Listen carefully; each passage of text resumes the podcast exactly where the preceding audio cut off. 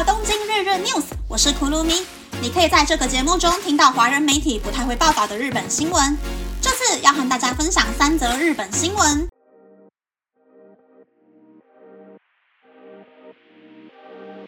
第一则新闻是丰臣秀吉的黄金茶具即将被拍卖，估计成交价高达日币三亿元。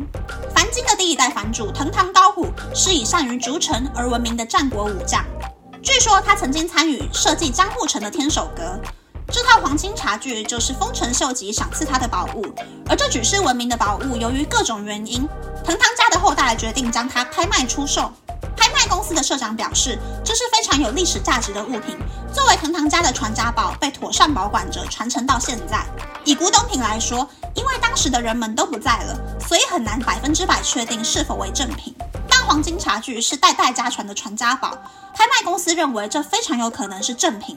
据说，在丰臣秀吉统一日本后，于一五九二年到一五九八年间，两度进攻朝鲜半岛，藤堂高虎率领水军并获得优秀的战功，因此丰臣秀吉赐予藤堂高虎领地至八万担，还赐予了在黄金茶室中所使用的黄金茶具。从事古董鉴定的古美术八光堂的鉴定师观察黄金茶具后表示，非常的令人震惊。即使是鉴定师，也很少有机会能看到这样的物品。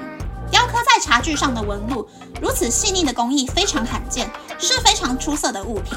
以黄金的价值来估算，这套茶具价值将近日币一亿元。如果真的是藤堂家流传下来的物品，价值可能是两倍以上。如果真的是丰臣秀吉赏赐的物品，那么。这套黄金茶具的价值可能再翻倍，是足以称为日本国宝的物品。这套黄金茶具将在五月二十七日进行竞标。第二则新闻是，寿司郎将在夏天重新开始恢复回转寿司的上餐模式。今年年初，高中生客人在寿司郎舔酱油瓶嘴，在盘子上喷消毒酒精的影片在网络上疯传。寿司郎因此改变，把寿司放在输送带供应给客人的方式。输送带和桌子之间安装了亚克力板，避免发生类似的行为重新上演。不过，寿司郎为了避免商品放太久过期的风险，也希望能在输送带上销售使用鱼的稀有部位的寿司，因此正在计划从夏天开始恢复回转寿司的上餐模式。第三则新闻是，出生八个月的男婴在托儿所噎到，送医后失去意识。这起事件发生在五月十六日。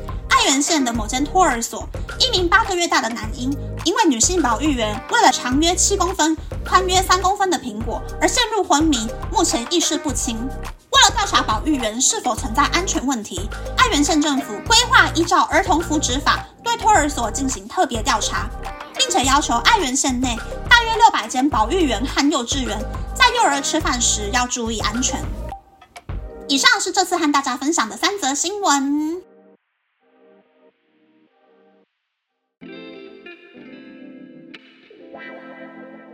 是黄金茶具拍卖的新闻。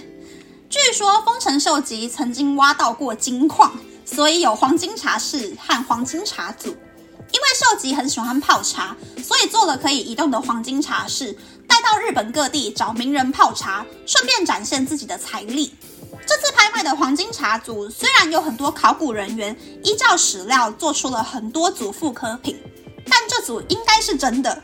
至今为止，只有公开过两次，是非常珍贵的古物。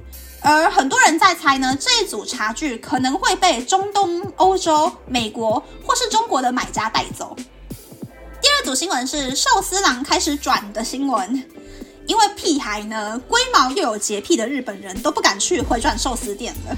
希望输送带开始转之后，不要再有屁孩去破坏日本这种平民寿司店的最大卖点。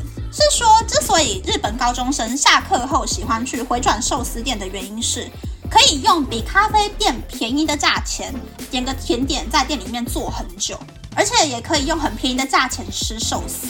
以前就有女高中生为了减肥去回转寿司店狂点寿司，但只吃鱼不吃饭，大量浪费食物的新闻。希望屁孩们不要再给正常生活着的人们带来困扰啦。是吃苹果噎到的新闻，这个新闻哦真的很迷。这种托儿所应该都有那种很大台的 mixer，可以一次做很多苹果泥喂饱所有的小朋友。到底为什么有证照的保育室会想把大人 size 的苹果塞到小婴儿嘴里？而且就算是硬塞的，小朋友应该会像吐奶一样下意识的呕出来，或者是一秒大哭才对。保育室难道不会发现哪里怪怪的吗？反正就是一个很迷的新闻。希望日本的媒体可以继续追踪这个新闻。